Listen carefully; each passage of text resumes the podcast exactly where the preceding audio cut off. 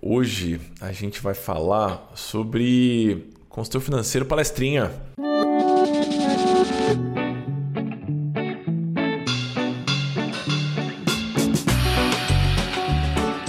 Essa é a nossa conversa, um podcast feito para você, planejador financeiro. Do lado de cá, eu e o Amuri vamos discutir cases, responder perguntas, explorar pontos que são muito importantes dentro desse nosso universo. De alguma forma, a ideia é oferecer um pouquinho do que nós adoraríamos ter recebido lá atrás, no início das nossas jornadas. A gente espera, de coração, que cada episódio funcione como um abraço para quando essa caminhada estiver meio solitária demais. Amigos, sejam bem-vindos. Esse é mais um episódio da nossa conversa. Hoje a gente vai falar sobre consultor financeiro palestrinha sobre. a Gabriela me xinga às vezes. Quando a gente tá discutindo aqui em casa e eu adoto um tom meio consultor financeiro, ela fala que eu, eu não tô dando palestra. Conversa direito. É, a gente vai falar um pouquinho sobre essa frente de negócio possível, né? É, frente de atuação de um educador financeiro ou de um planejador financeiro que é trabalhando diretamente com grupos. Isso. Então, seja e... como instrumento de monetização, seja como instrumento de prospecção. E é isso que eu queria dividir com você via essas duas possibilidades, né? Boa. É, eu ia levantar justamente esse ponto, porque às vezes ele é uma outra frente de negócio, às vezes é só uma. É só não, é uma forma de, de se comunicar com mais pessoas, para mais pessoas é, saberem o que a gente faz. E aí contratarem o processo de consultoria. Ele tem essas duas funções. E eu tenho uma sensação de que esses dois são dois momentos um pouco diferentes, até da carreira do próprio planejador né? Porque quando a gente pensa nas palestras e nos, nos pequenos cursos para grupos de pessoas ou, ou empresas, no começo da nossa carreira, é provável que a gente não, a não ser que você seja muito fora da curva e já tenha trabalhado de alguma forma é, um, um pouco nessa linha, é provável que você não consiga remunerar tão bem esse tipo de trabalho. Então fica quase que é, desproporcional o valor que a gente cobra no individual para o valor do coletivo e eu não sei se essa conta fecha tão bem é, quanto se a gente usar isso como estratégia de prospecção. E aí eu acho que chega num segundo momento que a, a, a coisa inverte um pouco. Faz sentido a gente, a gente pensar assim? Eu, eu acho que faz. Para mim foi assim. Então eu fiquei um bom tempo, talvez seis, sete anos, é, ou fazendo as palestrinhas com. Eu não consigo falar palestrinha não entender pejorativamente, mas fazendo as pequenas palestras é, com um ritmo, com uma remuneração quase que simbólica, é, até que, de repente, algumas iniciativas, alguns projetos passaram a me convidar e eu tive a possibilidade de cobrar algo que de fato fez diferença no meu faturamento. Então eu, eu diria que foram depois de oito anos de, de carreira assim. Então acho que nos últimos cinco anos que eu consigo cobrar um valor e esse valor é, faz sentido, ele agrega ao faturamento da minha empresa, não é algo quase que marginal. Então, por oito anos, eu, eu encarei as palestras e as rodas de conversa e esses encontros em grupo quase como uma ferramenta de prospecção, único e exclusivamente, mesmo que eu tenha recebido alguma coisinha por algumas delas nesse, nesse meio de caminho. E para você, e, e, você sente, Amor, que isso. Já, já conto como foi para mim, mas que isso mudou um pouco o estilo de palestra e de comunicação com, com as pessoas, de quando você fazia, sei lá, no segundo ano de atuação, que um amigo que tem uma academia e te chamou e falou: ah, queria muito que você conversasse com os professores aqui da, da academia. É, você sente que mudou para as palestras que você faz hoje, o estilo em si? É, eu vou falar que é a mesma coisa que a gente fala para os alunos boa parte do que a gente faz é, é uma atividade quase que muscular. A gente repete, repete, repete, repete, até que se torna muito natural. Então, com certeza, ficou muito mais natural. Eu ainda sinto friozinho na barriga é, cada vez que eu vou subir em palco ou adotar uma, uma postura mais protagonista numa fala ali. Mas se tem se tornado cada vez mais natural, eu gosto de fazer. Eu gosto de fazer. Eu sinto que algumas coisas na minha carreira é, fizeram com que a possibilidade de cobrar pelas palestras fosse mais, mais palpável. É, acho que duas delas, é, uma delas que chamou mais atenção foi o livro. Então eu sinto que o livro me deu um nível de autoridade que me possibilitou cobrar por algumas coisas. Acho que o livro e ter uma coluna num veículo de informação grande, eu acho que isso ajuda bastante. Antes disso, é, eu sentia que as pessoas me convidavam quase como a churrascaria convida o cantor. Sabe? Hum? tipo, ah, você vai divulgar seu trabalho, veja só que coisa boa. Aí o moço fica lá se desgoelando a noite inteira enquanto as pessoas ficam comendo. Então eu acho que por um bom tempo foi, foi assim. E eu não achava ruim. E eu não achava ruim. É, quando eu converso com alunos autônomos, eu sempre levanto esse ponto, né? Tome cuidado para não trabalhar de graça, valorize seu trabalho. Mas neste âmbito do planejador financeiro, que basicamente conta com o público-alvo, que são todas as pessoas, eu não acho ruim esse, é, essa possibilidade né, de encarar como divulgação. Eu acho que vale entender em cada um desses projetos é, aquilo, onde que isso está encaixado dentro da minha agenda. Então, ah, isso está encaixado num espaço de é, divulgação do meu trabalho, de fato, de contar para as pessoas o que a gente faz. E eu acho que vale até um, um parêntese sobre esse tipo de fala em público, para a gente generalizar um pouco. Com esse fim, não necessariamente a gente está falando que é para ser uma coisa super sabe, com um pitch de vendas atrás do outro, uma coisa chata e, sabe, muito, muito, muito comercial, porque aí eu acho que a gente nem vai conseguir chegar no resultado que a gente gostaria de chegar. Então, não necessariamente quando a gente divide entre a palestra que eu uso para divulgação como foco principal do meu trabalho de consultoria e a palestra onde eu sou remunerada de fato para é, para estar tá ali, não necessariamente elas têm um escopo muito diferente. Ah, agora Obviamente, entendi sua pergunta inicial. É, era um pouco mais nessa linha, assim, porque eu acho que, uhum. às vezes, quem pensa que, ah, vou fazer uma palestra para divulgação do meu trabalho, então eu vou só vender e eu vou passar a lista pedindo o nome das pessoas e se elas estão interessadas em marcar um papo inicial, que dia que elas podem. É, que teve um aluno que perguntou se, se essa era uma boa ideia. Ah, vou passar uma lista e já vou perguntar que dia que a pessoa pode marcar um papo inicial e se ela tem interesse. É, a gente não necessariamente quer fazer desse espaço um espaço comercial. A gente, obviamente, vai usar ele para isso, mas de uma forma um pouco mais. Eu, eu não sei, assim, genuína e sutil até. Eu tô ali para poder agregar valor para as outras pessoas, para poder mostrar que eu sei o que eu tô falando, para poder mostrar que eu tenho experiência em casos parecidos com que elas estão vivendo, que eu sei resolver as dores que elas estão vivendo. E vou, vou fazer isso de forma sutil em vários momentos da minha fala.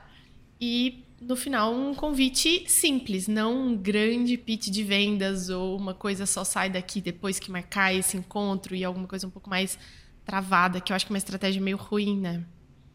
Agora eu vou, vou tomar liberdade de responder de novo a pergunta, porque só, a pergunta é boa e eu só entendi ela agora, o, o seu ponto. É, eu acho que no começo eu era até sutil demais com isso, Vi. É, eu vejo você dando esse feedback para os alunos e eu penso, nossa, esse, esse feedback poderia ser muito para mim se eu tivesse conhecido a Vivian há 10, 12 anos atrás. Eu, eu gostaria de que alguém tivesse me falado isso, de que você precisa deixar claro que você oferece alguma coisa. No caso, para a maior parte dos planejadores, a consultoria financeira individual. Então isso precisa ficar claro. Eu não fazia tanto isso. Eu sinto que eu passei a fazer mais conforme eu fui acumulando cases. Então foi muito natural que eu incorporasse na minha fala é, algumas historinhas que já se passaram com clientes. E aí fica óbvio que aquela pessoa que está me escutando na, na plateia, ela talvez queira me contratar. Mas eu acho que é bom ter essa preocupação quase que deliberada. Assim, eu, eu vou incluir cases na minha fala. E eu acho que eu demorei muito para fazer isso. É, tanto que se eu olho a quantidade de rodas e palestras que eu dei, eu, eu acho que as, a roda poderia ter começado a girar muito mais rápido é, antes. E só não girou porque eu fui muito sutil eu acho que com as, as primeiras dezenas de encontros que foram, que foram feitos. assim. Esse ponto é importante mesmo. Então, é uma sutileza, mas não pode ser uma displicência. Do tipo, eu não vou falar o que, o que eu ofereço, eu tenho vergonha de falar o que eu ofereço, né? E só complementando, puxando ainda o exemplo do, do músico na churrascaria, né? É, é muito diferente a situação. Então eu estou usando aqui a analogia porque todo mundo conhece, eu trabalhar de graça e tudo mais, mas se você está numa churrascaria e tem um músico tocando, existe uma chance baixa de que você queira contratar o músico para alguma coisa. Né? Agora, se você está palestrando para um grupinho de pessoas é, sobre planejamento financeiro, essas pessoas, todas elas têm uma vida financeira. A chance dela ter a necessidade ou desejo de te contratar, ela é imensa. Então é uma situação diferente. Isso. Isso, exatamente, exatamente. Elas saíram então de elas não estão comendo a carne e escutando a musiquinha, elas estão lá para te escutar. Então você está numa posição de autoridade que é muito, muito propícia para uma venda depois. Vamos pensar que a gente recebeu, porque a gente já recebeu, a gente só não separou para poder ler assim em tempo real, mas que a gente recebeu um e-mail de um aluno falando assim: Então, Vivi Amuri, eu recebi um convite para poder falar para 15 funcionários da empresa de um amigo, de uma empresa de marketing que meu amigo tem. E ele disse que não pode me pagar é, mas ele achou que seria legal. As pessoas têm perguntado sobre, sobre o meu trabalho, porque sabem que a gente é amigo e viu ele postando alguma coisa esses dias. Eu estou pensando em ir. Tem algumas perguntas. Primeiro, eu vou sem receber nada mesmo? É, e segundo, como que eu posso transformar aquelas pessoas em possíveis clientes? Boa. O que a gente responderia para essa pessoa? Ah, eu vou puxar essa resposta? É isso assim? A queima-roupa? É isso? Vou. Exato. Então eu iria no seu lugar, eu iria. Eu acho que eu escutei uma vez de um rapaz que ele queria ser, ele na verdade estava eh, se candidatando a deputado estadual, né, em São Paulo. E aí ele usou uma expressão que eu nunca esqueci. Ele falou: "Olha, eu, eu tô com o meu pé sempre rápido para impedir que uma porta se feche. Eu demorei para entender, aí depois ele me explicou do tipo, olha, a porta tá meio aberta, alguém tá fechando a porta. Eu acho que eu vou deixar meu pé aqui para eu conseguir entrar, sabe? Aquele negócio, não fecha a porta não, deixa eu entrar aqui para falar um negocinho. Eu achei interessante. Ele me falou que o político que não faz isso, basicamente não deslancha na carreira, não tem como, porque você precisa de espaço para falar. Pro planejador financeiro, eu, eu acho que é a mesma coisa. Se tem um grupinho de três pessoas ou de cinco, cinco pessoas dispostas a te escutar, deixe seu pé na porta e entra nessa salinha então, acho que a resposta direta seria sim, aceite o convite. Em especial porque é provável que você está no começo de carreira, a prospecção é um grande desafio para você. E ter a oportunidade de ser colocado como uma pequena referência numa sala com 5, 10, 50 ou 100 pessoas, eu acho que é uma grande vantagem. A chance de você conseguir cobrar 5, 10, 15 ou 20 mil reais por uma palestra é muito pequena. Porém, a chance de você fechar três ou quatro consultorias de R$ 1.500 dentro dessa salinha que você se colocou a falar como referência ela é muito grande. Então acho que a princípio aceite. Te ofende um é... pouquinho trabalhar de graça assim? Não. A não, eu acho que tem alguns pontos assim que me incomodam. É, um dos pontos é quando a pessoa ou a empresa claramente tem condição de pagar e ela hum. só não está dando tanto valor, porque tem gente que não é nem por maldade assim, né, direta com a gente ou com ela só acha que as pessoas têm que fazer coisa de graça em troca de falar sobre o trabalho, alguma coisa assim. Então, quando são nesses casos, eu me, eu me incomodo um pouco. É, mas acho que só. Não sei. É, agora, um ponto assim que eu acho importante. Com um convite como esse, eu acho que vale a gente pensar estrategicamente, eu vou pensar em como eu vou entregar conteúdo para aquela pessoa, e o que eu vou falar e exemplos que vão me conectar com aquele perfil e com aquela faixa de renda. Eu vou fazer tudo isso em termos de conteúdo, mas eu também quero pensar ativamente é, sobre como é que eu posso contar para aquelas pessoas que eu sou consultora financeira, que eu trabalho atendendo individualmente que eu trabalho atendendo individualmente pessoas que estão endividadas, pessoas que estão gastando tudo que ganha e pessoas que estão dando os primeiros passos nos investimentos. Então, vou pensar assim, sabe, em grupos é, para poder dar exemplos diferentes e a pessoa que está endividada não, não sentir que aquela, aquele tipo de trabalho é só para o investidor e nem vice-versa. É, eu vou. Como é que eu vou mostrar para essas pessoas que eu sei do que eu estou falando, que eu já tive experiências atendendo e ajudando pessoas ou ouvindo e estudando cases parecidos com os delas, que eu estou escutando o que ela está falando, que eu estou entendendo o que ela está falando. Então, acho que é uma oportunidade da gente ir mostrando diversas faces do nosso, do nosso trabalho, é, sem fazer uma palestra muito direta. Então, vamos lá. Estou no evento e alguém falou: Ah, então eu é para mim super difícil pensar sobre dinheiro. Eu abri esse espaço para alguém falar. E essa pessoa me falou: ah, é super difícil pensar em dinheiro com meu marido, porque eu guardo bonitinho desde sempre. Meu marido é super gasta, gastão, assim, ele não quer saber de nada, ele só quer saber de viver o hoje, e a família dele sempre foi assim. Eu posso simplesmente falar sobre estratégia de finanças para casais e modelos que geralmente funcionam e trazer alguma ponderação.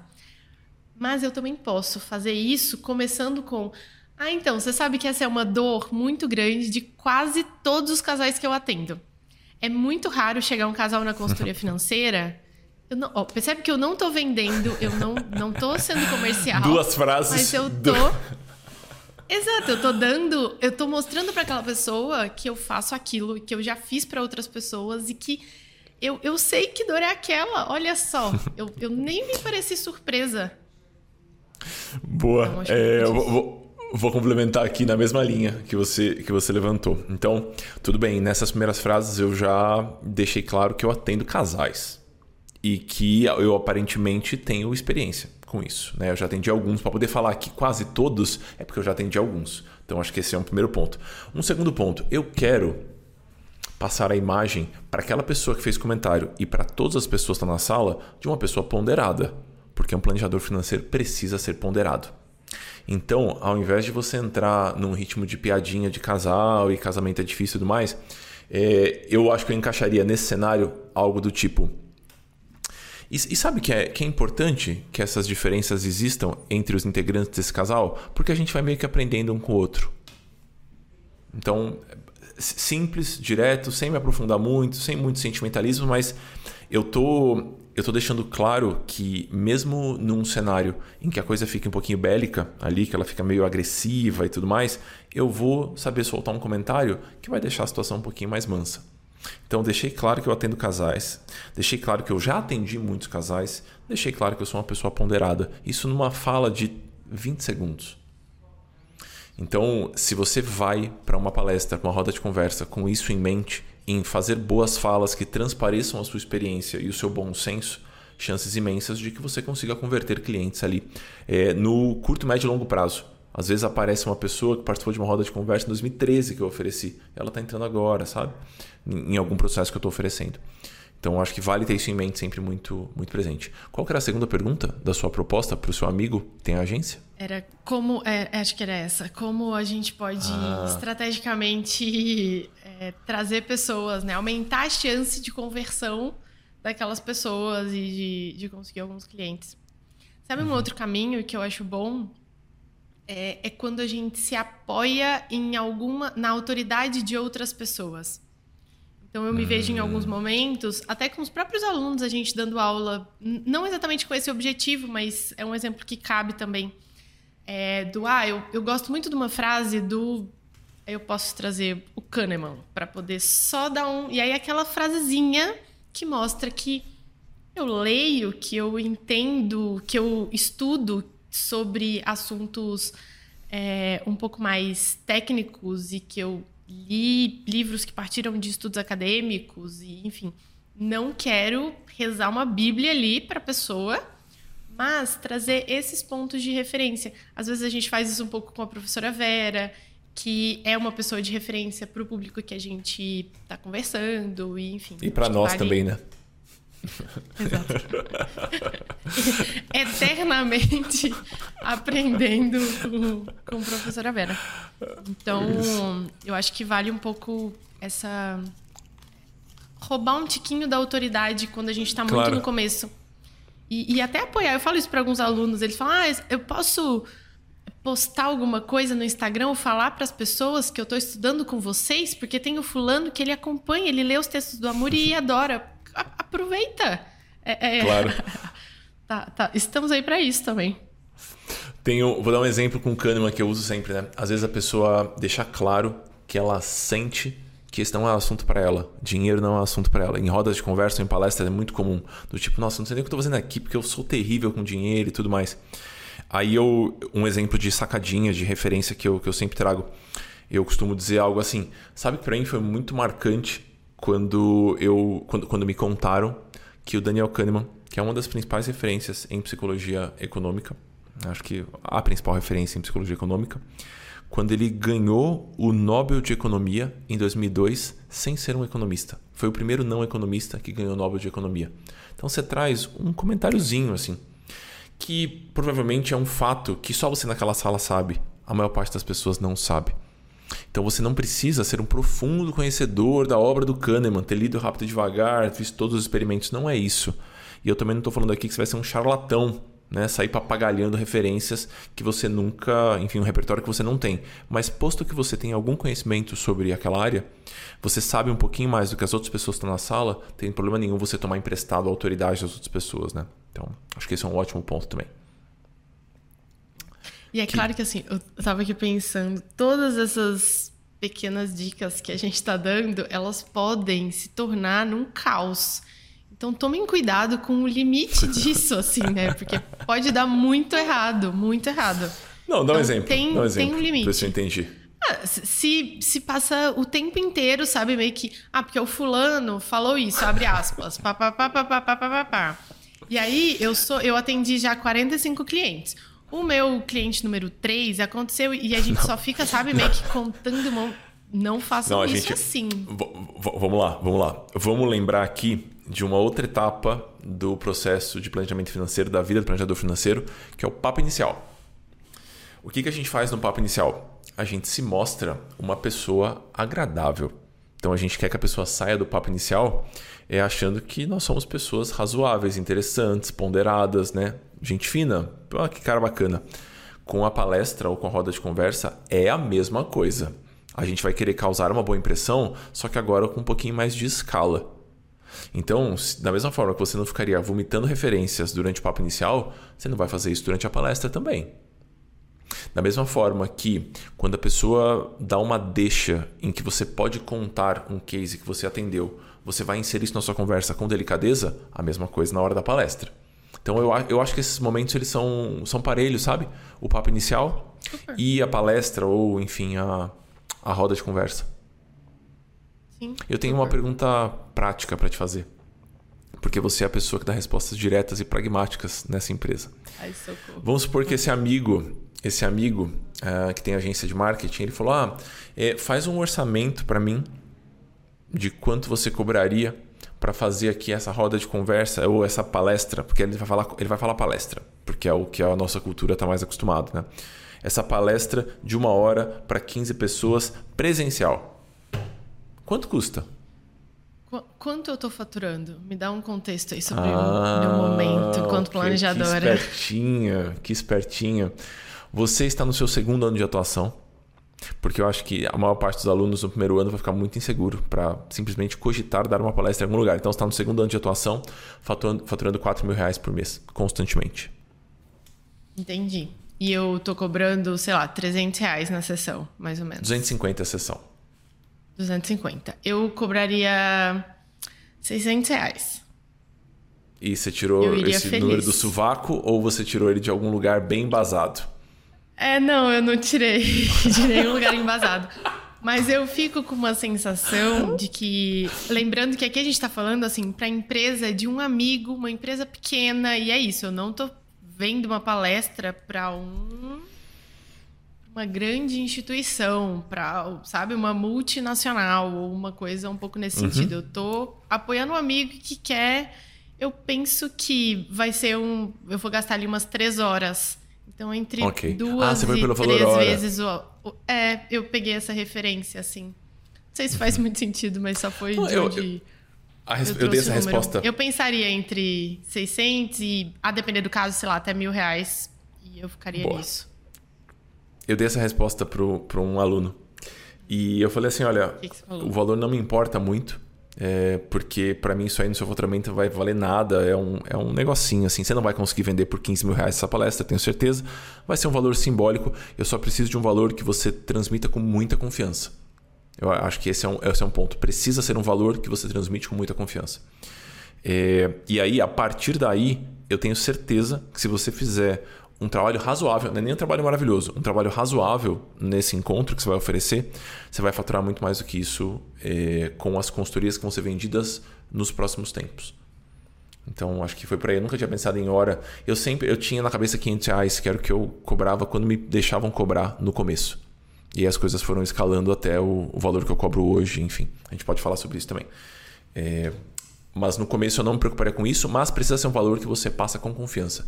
É a mesma coisa que a gente fala com os alunos que querem aumentar o valor de sessão. Então a gente sugere um piso ali de 200 reais, e aí tem muitas ponderações a serem feitas sobre isso. E a partir daí os alunos vão aumentando. E aí eles perguntam, pode aumentar? Aí a gente pergunta, você está confiante? Você vai passar esse preço com a boca cheia? Se sim, pode aumentar. Se você vai passar quase que tremendo, não aumente. Acho que para palestra é parecido. Passe um valor que para você é, é, ponderado e se você quiser considerar a quantidade de horas, acho que é um bom, bom palpite. É porque geralmente a quantidade de horas ela tá meio que a gente já tá meio que acostumado, né? A gente está confiante no valor da sessão eu acho que uhum. talvez ajude quem tá. Sabe por que eu acho engraçado o valor hora nessa, nessa situação? Porque o aluno vai perder 20 horas de sono antes dessa roda de conversa, dessa palestra. Se ele for contabilizar todas as horas que ele perdeu ele... da vida dele, a gastrite que ele teve. 33 no... mil reais isso. a palestra. É isso, é isso. Então, não leve em consideração ali um, um valor, é, acho que duas, três horas do seu trabalho, eu acho que para começar tá, tá bom assim. É, quando foi, Vi, a primeira vez que eu tenho uma vez que você me contou, acho que tem dois anos, talvez isso, dois, três anos, que você me contou que você ia palestrar num evento, que era um evento que tinha algumas pessoas famosas juntas. Conta como é que foi a primeira vez. Você sabe qual evento que é que eu tô falando. Você não precisa falar nomes de marcas aqui, mas você sabe qual evento que eu tô falando. Eu não sei se eu sei. Pelo amor de Deus, tá eu falando. era super fã de uma das pessoas que ia cantar ah, no sei. evento. E eu mandei você eu quase sei, dar um, sei, um beijo na pessoa. Justo. É, é engraçado porque esse nunca foi. Nunca foi uma coisa que eu tive como foco, sabe? É, do ah, eu quero fazer palestras e eu quero olhar para isso. Então nunca foi um algo que eu busquei de alguma forma foi muito sempre apareceu e é quase que eu só fiz as que eu meio que não dava muito para onde fugir, não tinha muito para onde fugir, porque se precisasse de meio passo meu de formativa, não não era um passo que eu dava. E muito por conta de uma insegurança de ah, mas será que vai ser bom e as pessoas vão gostar e é muita gente, que é natural quando a gente está fazendo qualquer coisa nova mas que volta até naquele ponto que você comentou. A gente não vai ficar mais confortável se a gente não fizer. Então, acho que tem um pouco disso. E, e, é curioso que, até na minha forma de prospecção, no começo, eu nunca usei muito dessa, dessa estratégia, assim, de roda de conversa. Não foi muito a minha, a, a minha veia. Fazia algumas em escolas, em algumas instituições, órgãos públicos aqui, mas nada muito, muito ativo. E aí, de repente, a, eu comecei a criar equipe, a equipe foi crescendo e o meu foco ficou todo em estruturar a equipe. E aí eu acho que eu tenho uma sensação, não sei se é porque a minha memória é ruim, eu sempre tenho a sensação que é um pouco por falta de memória, mas que eu pisquei e eu, eu estava pensando nesse tipo de projeto, mas agora já num outro momento profissional né, onde já tinha uma, uma equipe estruturada, onde já tinha um conhecimento mais aprofundado sobre o tema e, e até um, um, posicionamento um pouco mais bem definido. Então, eu tenho um pouco essa sensação que, de repente, não, calma, eu não vou fazer mais esse encontro de 500 reais. E aí as propostas que eu comecei a passar eram propostas mais altas e dá uma pressão gigantesca, né? Gigantesca, gigantesca, do tipo, tem certeza que eu vou falar depois dessa pessoa? Esse moço vai cantar logo depois que eu terminar minha fala? Foi isso que aconteceu. E eu, meu Deus amado, que eu, o que eu vou fazer?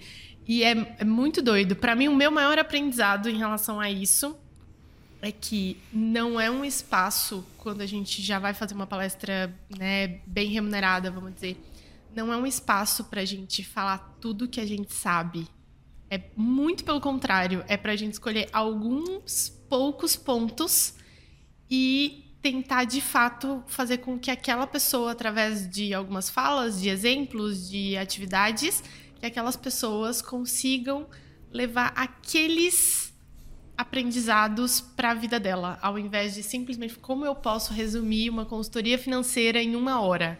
Né? Eu acho que esse foi um grande aprendizado para mim nesse, nesse processo, assim. Mas é desesperador. E eu sigo bem nervosa sempre que eu vou fazer qualquer fala. Acho que as rodas agora eu já me acostumei, porque a gente já fez quantas das para planejadores? Trocentas. Umas 10. Então acho que eu já é, me não, acostumei. Presencial umas 10, acho. É. É, Foi é nas mas, 10.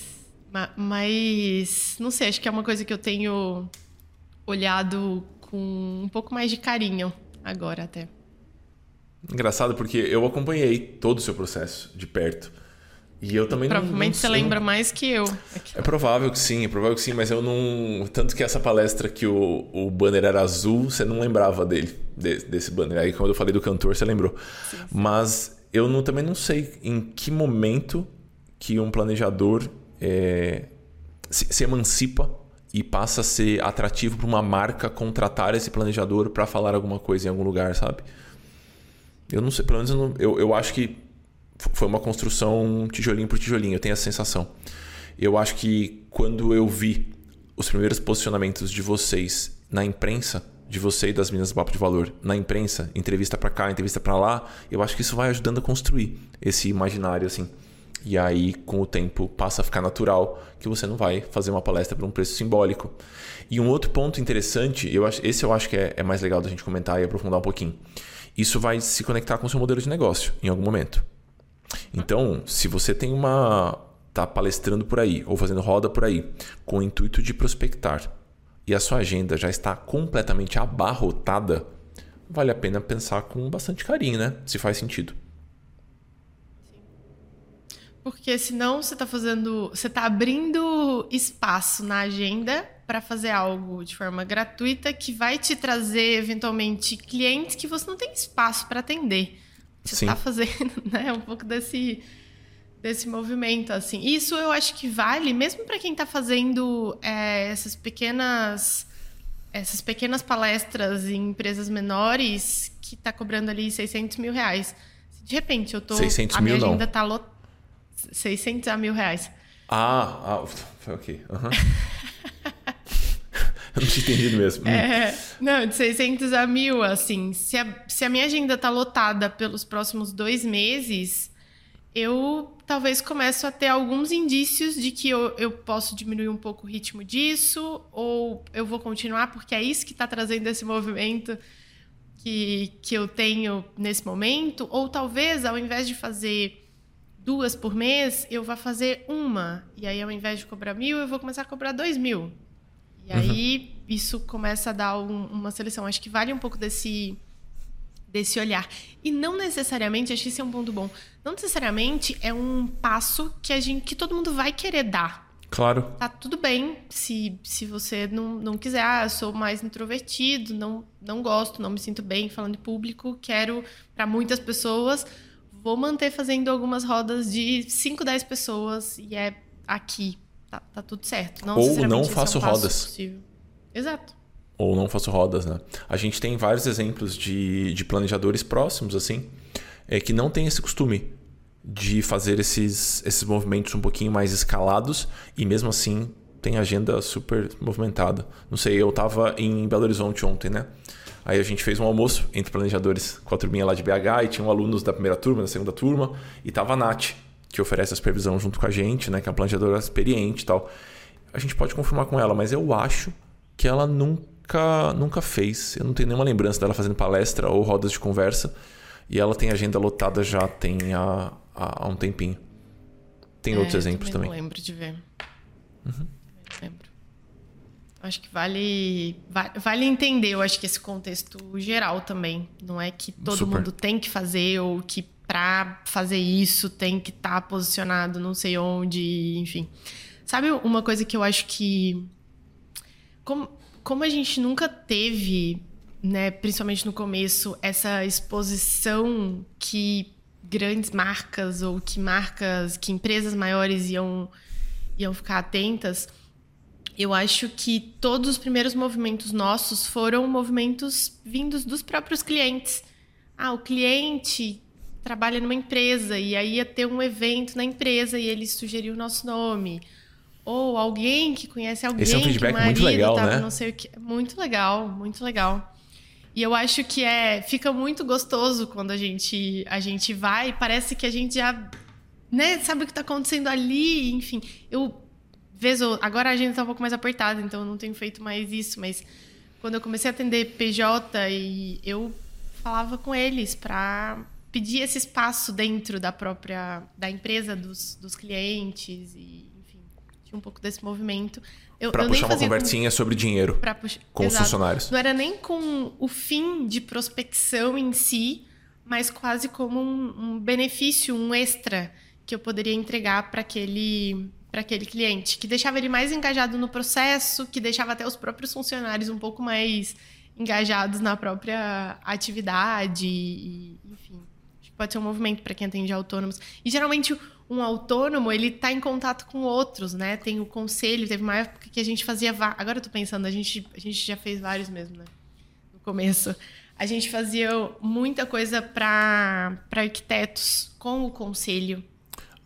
E entre O- o várias CREA. coisas, não o CREA, o, na verdade o CAL. né, pra verdade. arquitetos, é o CAL. Uhum. Isso. Então, foi o único que vingou, assim, pra gente por mais tempo, que o resultado era super legal. Então, vale também é, dar uma olhada nesses. A gente teve uma aluna na primeira turma, não vou falar nomes porque eu não, não pedi autorização, mas que ela fez para um zilhão de OABs. Então ela pegava as OABs de cada regional, de cada cidade, né, o representante da OAB e fazia uma palestra para os advogados daquela cidade. Que é um jeito melhor de prospectar, que isso, pelo amor de Deus, é muito bom, né? Porque tem 20 advogados potencialmente clientes seus numa mesma sala. E você está falando de uma linguagem que se conecta diretamente com eles. Então eu acho que pode funcionar muito, muito bem. Mais algum É, ponto que a gente que- quer falar para a turminha que tá nessa ponderação de palestra não palestra? Ou roda não roda?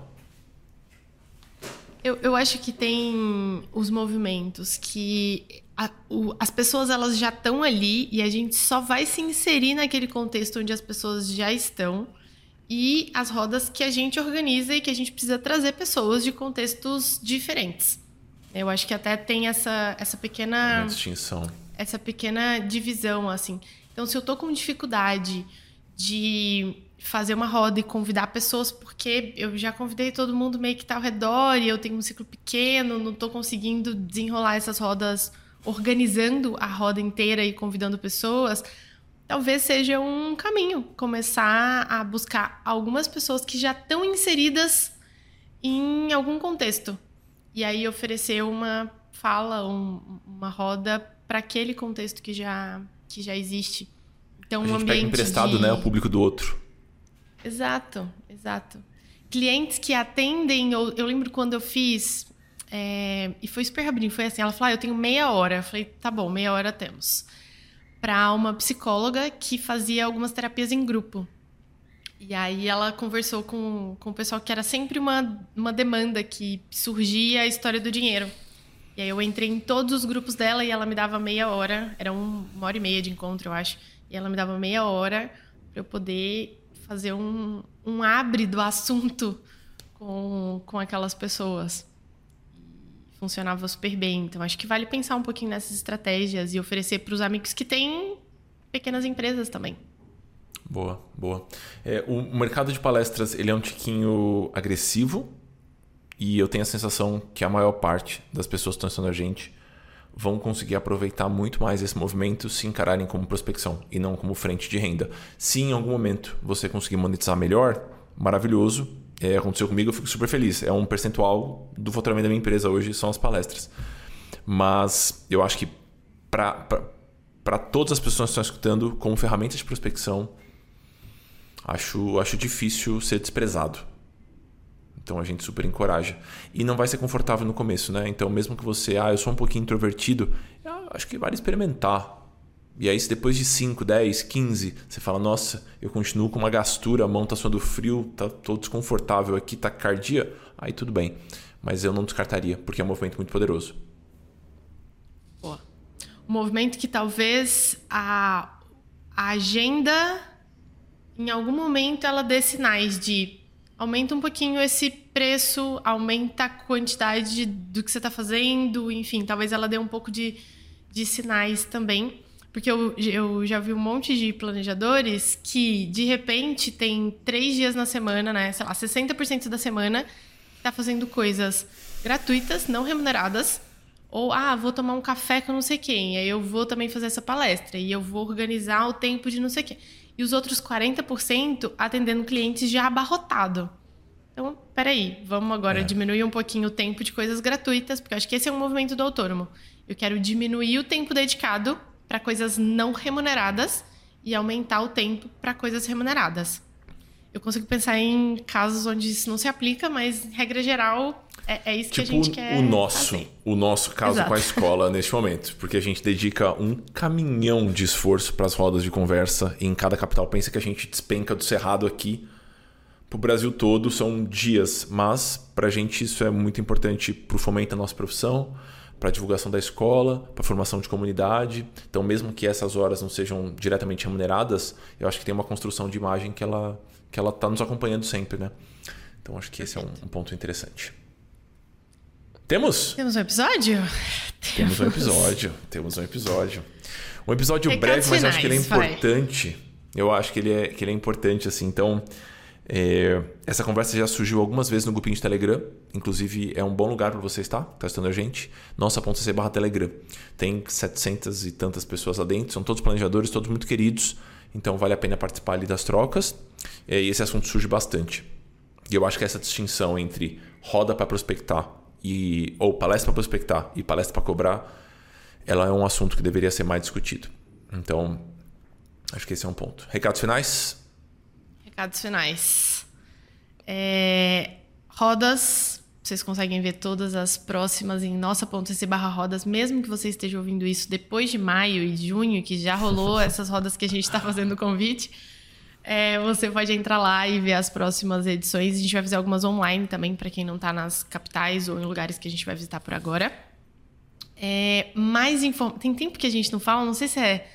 Tá, tá tão longe a gente pensar nisso, mas é muito, muito, muito provável que a gente tenha sim turma em 2024.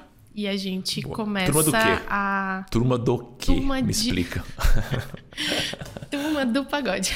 Turma de formação para planejadores financeiros. Então, basicamente, para quem está chegando por agora, nós somos uma escola de formação para planejadores, uma escola para planejadores. E a gente oferece uma vez por ano uma turma. Ela tem um formato ao vivo, um pouquinho mais extenso, um acompanhamento individualizado que é a forma que a gente acredita que, de fato, os planejadores é, precisam e se beneficiam para conseguir evoluir, avançar na carreira é, de uma forma mais acelerada e, enfim, ser remunerado por isso e conseguir ajudar mais pessoas. Então, é basicamente isso. A gente só tem uma turma por ano, sim. A de 24, a gente deve começar a falar com vocês a partir de setembro. Então, todas as informações estão em nossa.cc barra formação vocês conseguem ver. E qualquer dúvida que vocês tiverem, podem chamar a gente no direct por aí, no Instagram Boa. ou no e-mail, que a gente está à disposição. Boa. Arroba Vivian Rodrigues, né? No Instagram, para você, Vi. Isso. Arroba Eduardo Amuri para mim. É, no grupinho do Telegram estamos por lá também. E na página nossa.cc tem todas as informações, inclusive a pesquisa que a gente conduziu no ano passado, que virou livro. Ano passado? Foi passado. Ano passado. É, que virou livro é, que está disponível gratuitamente na versão digital e a versão física maravilhosa está disponível na Amazon também. Acho que falamos de tudo que a gente faz nessa empresa. Faltou alguma coisa? Pesquisa, Nossa, rodas, coisa. Telegram, formação. Acho que tá bom, tá bom para hoje, tá bom para hoje. Tá bom. então, vai, vai, ser um prazer encontrar vocês nas rodas por aí ou encontrar com vocês no Telegram. Obrigado por estarem com a gente até aqui. Fiquem bem. Beijo grande. E é isso. Tchau, tchau.